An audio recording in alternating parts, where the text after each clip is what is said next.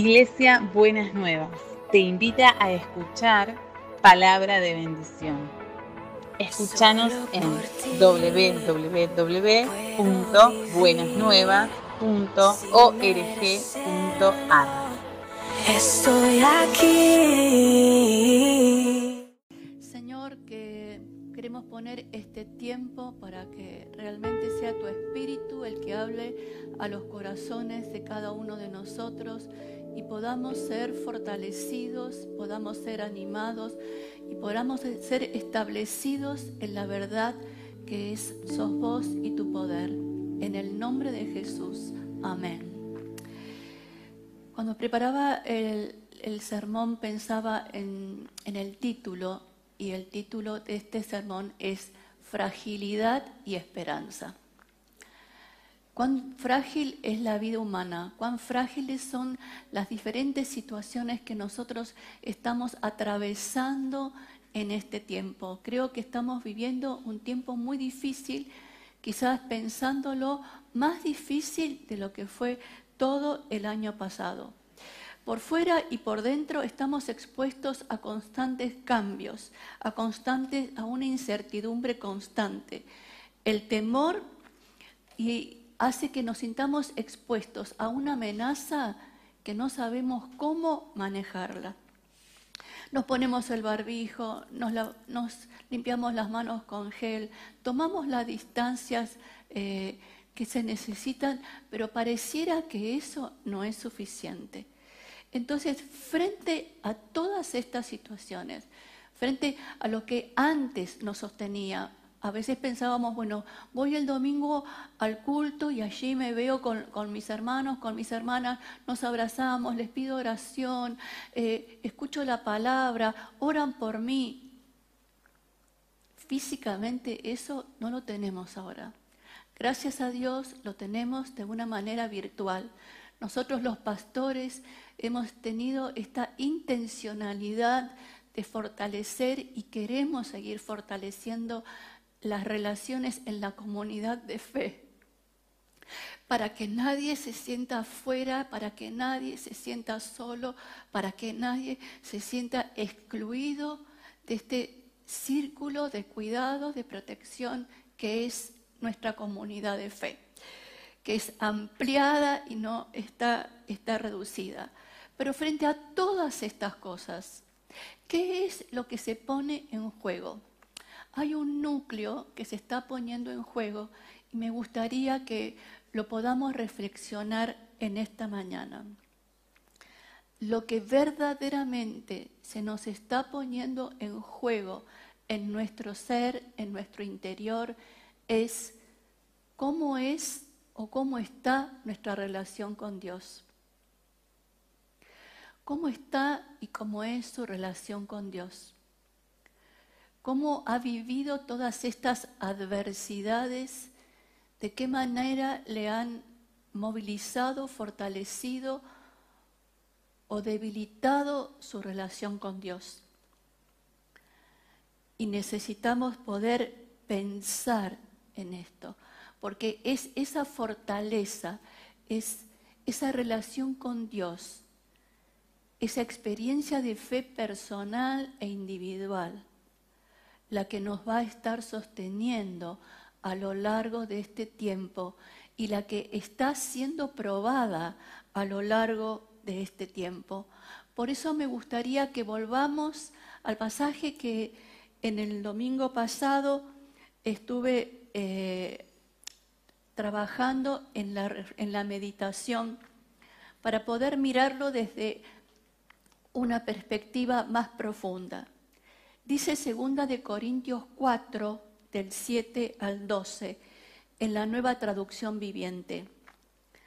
Ahora tenemos esta luz que brilla en nuestro corazón, pero nosotros mismos somos como frágiles vasijas de barro que contienen ese gran tesoro. Esto deja bien claro que nuestro gran poder proviene de Dios y no de nosotros mismos. Por todos lados nos presionan las dificultades, pero no nos aplastan. Estamos perplejos, pero no caemos en desesperación. Somos perseguidos, pero nunca abandonados por Dios. Somos derribados, pero no destruidos.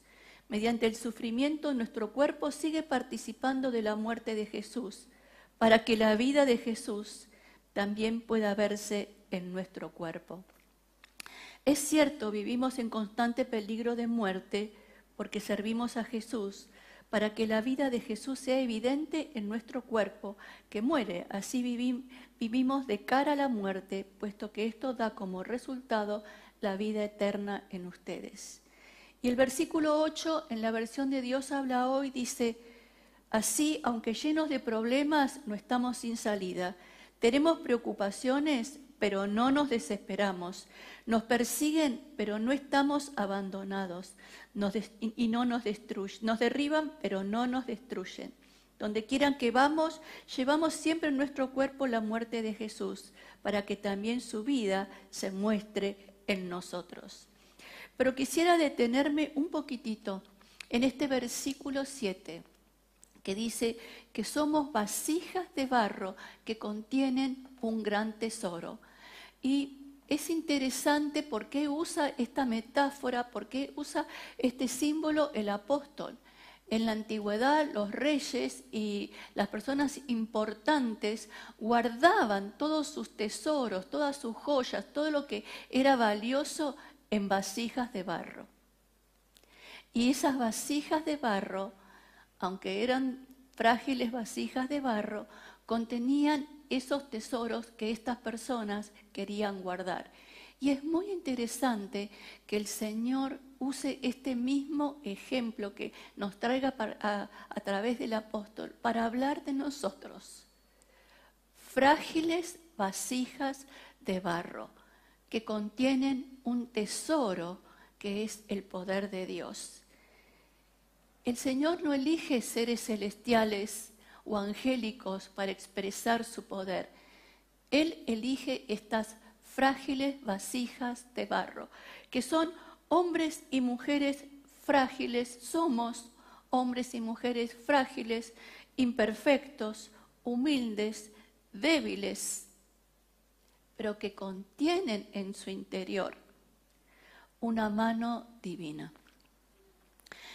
¿Qué significa esa mano divina? ¿Qué significa ese poder que contiene nuestro ser, esta vasija frágil? Significa que a pesar de nuestra fragilidad, somos útiles. Que a pesar de nuestra fragilidad, el Señor puede seguir llenándonos. Significa que a pesar de esa fragilidad, podemos estar dando a otros. Y a veces cuando uno necesita hacer como más espacio en, esa, en una vasija, la sacude un poco. Y a veces el Señor también nos sacude un poco para poder ver qué es lo que verdaderamente nos está sosteniendo. Y cuando hablamos de vasijas, hablamos de un envase y un contenido. Y me parece que es muy importante poder detenernos en este momento, en este concepto que somos un envase que contiene el poder de Dios.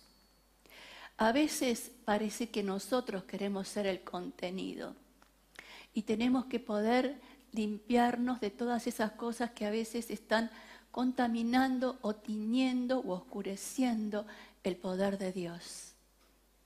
Tenemos que ser ese ese vaso, esa vasija que es capaz de contener el poder de Dios y vivir dentro de la realidad de, ese poder de Dios. ¿Qué es más importante, el envase o el contenido?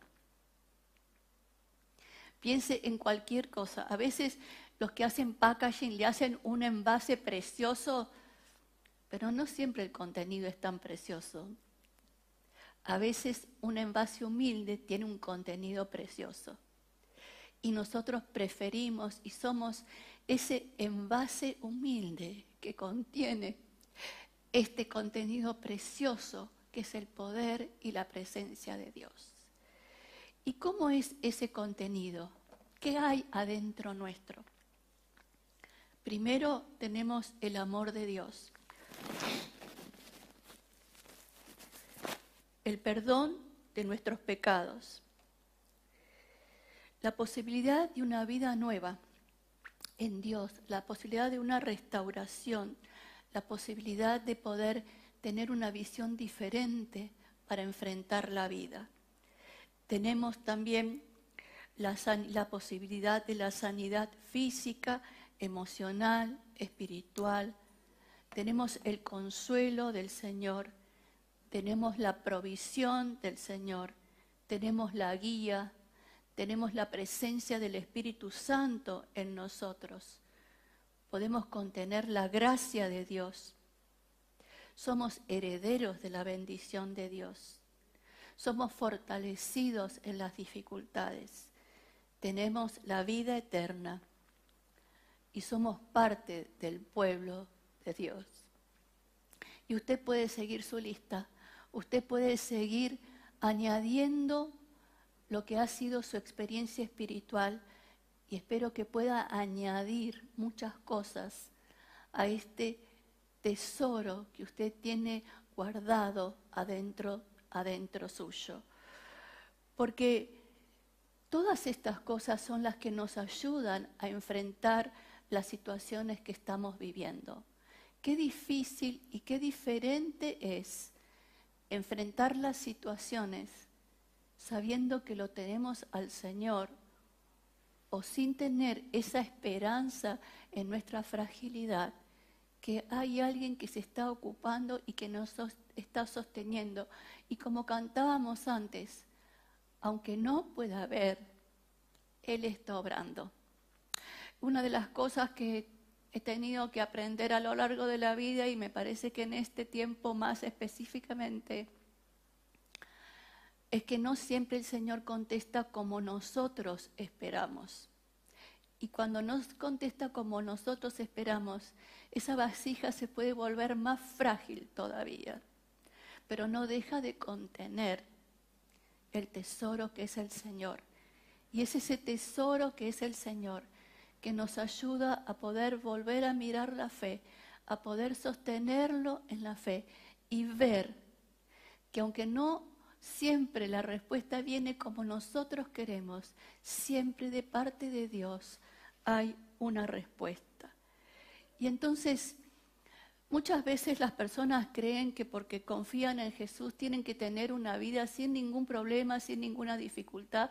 Es como yo siempre digo, como si viviéramos en Disney. Bueno, como también lo he dicho otras veces, Disney está cerrado. Así que ahora nadie puede vivir en Disney. No vivimos en Disney. Vivimos en la realidad de la vida. Y si algo nos muestra este pasaje de, que estábamos leyendo de Segunda de Corintios, es esta realidad de la vida del cristiano. Y fíjese cuál es la diferencia entre atravesar las situaciones con el Señor o atravesarlas sin el Señor. Vamos a ver ¿Cómo es ese proceso? Dice el versículo 8, así que llenos de problemas no estamos sin salida. Tenemos preocupaciones, pero no nos desesperamos. Nos persiguen, pero no estamos abandonados por Dios. Nos derriban, pero no nos destruyen. Donde quiera que vamos, siempre llevamos en nuestro cuerpo la muerte de Jesús para que también su vida se muestre en nosotros. Entonces, ¿estamos llenos de problemas? Sí. Pero si tenemos al Señor, vamos a encontrar una salida. Porque seamos creyentes no quiere decir que no tengamos problemas.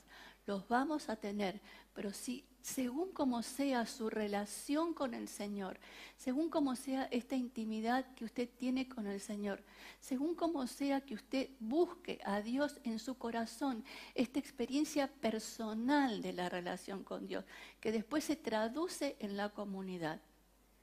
Cuando vengan los problemas, va a encontrar, va a aparecer una salida. Tenemos preocupaciones pero no nos desesperamos. Muchas veces las personas en vez de ocuparse se desesperan cuando están preocupados o cuando están preocupadas. Entonces ¿Tenemos preocupaciones? Sí. ¿Hay cosas que nos preocupan? Obvio. Y es, es, necesario a veces que nos preocupemos por ciertas cosas, porque si no nos preocupáramos por ciertas cosas seríamos unos inconscientes.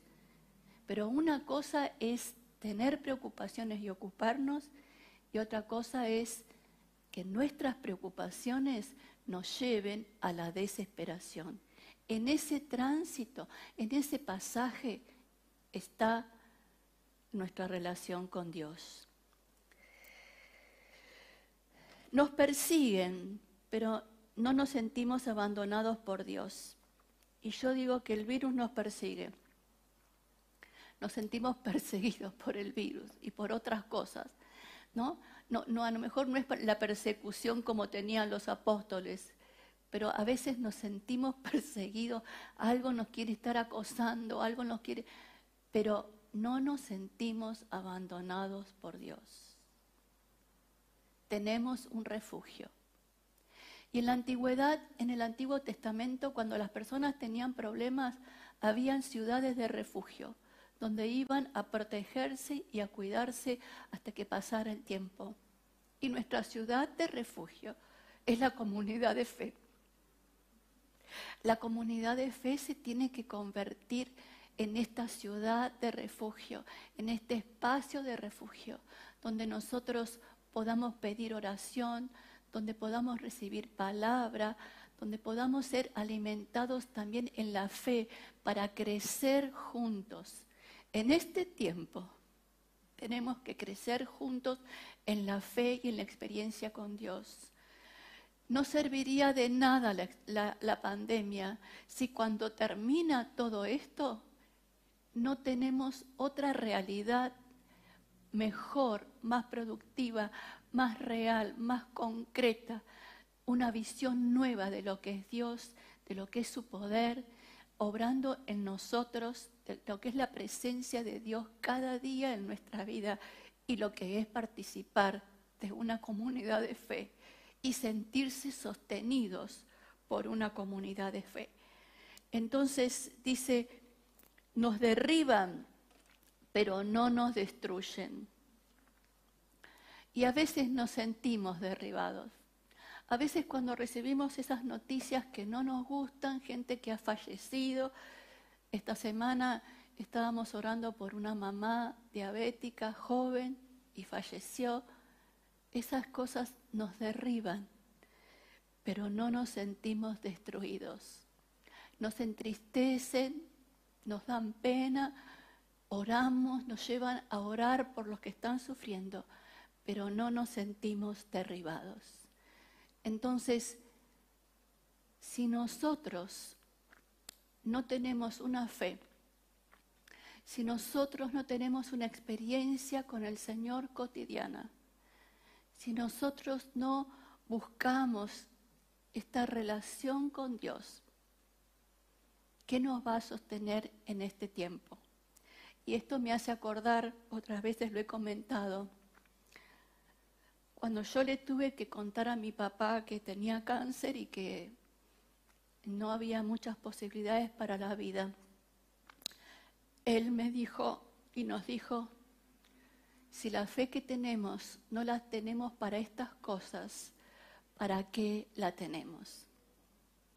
Y yo le digo a usted en esta mañana, si la fe que usted ha tenido no la tiene para este tiempo, para este tiempo de fragilidad, si esa fe no le ayuda a construir esperanza cada día, ¿para qué la tenemos?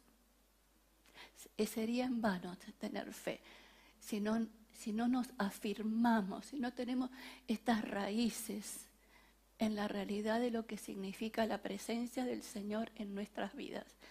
Y al saber lo que significa la presencia de Dios en nuestra vida, es poder aceptar la soberanía de Dios y es poder aceptar las decisiones que Dios toma independientemente que a nosotros nos gusten o no nos gusten.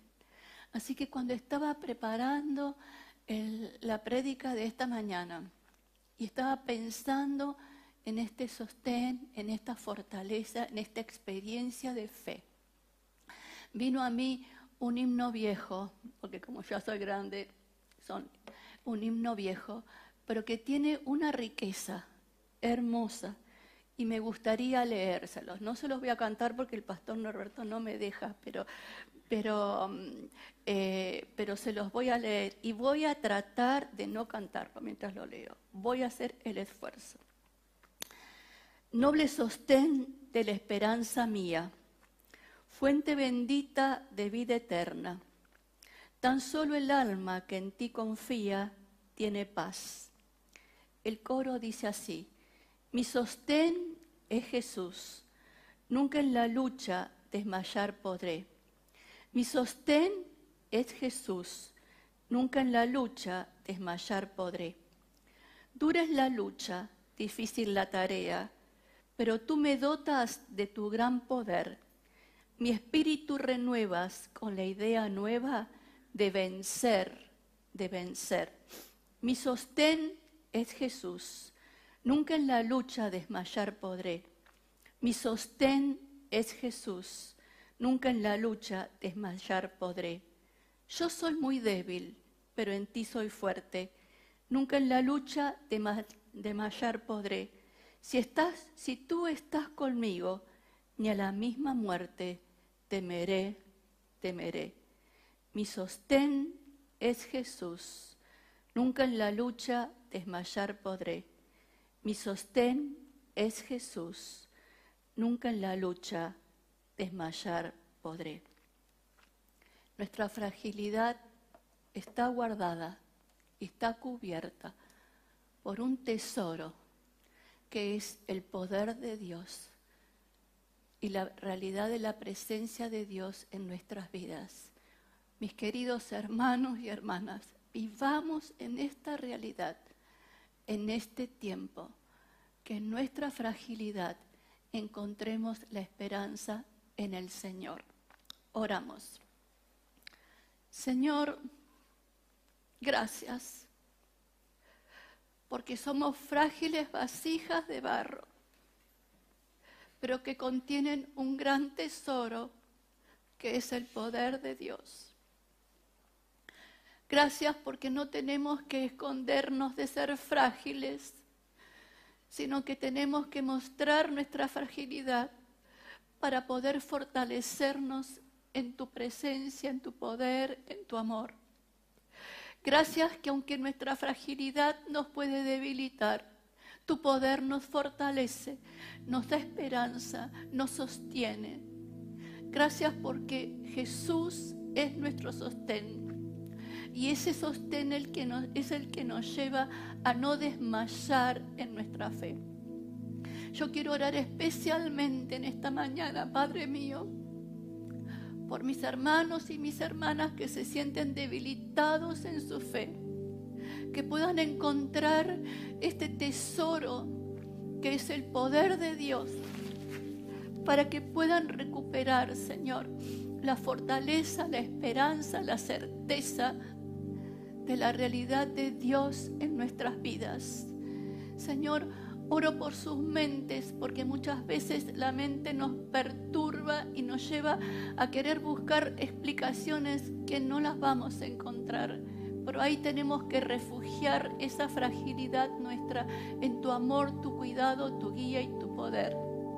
Gracias porque tu amor nos envuelve, tu poder nos sostiene y tu gracia nos llena cada día, Señor, en el nombre de Jesús. Amén y amén.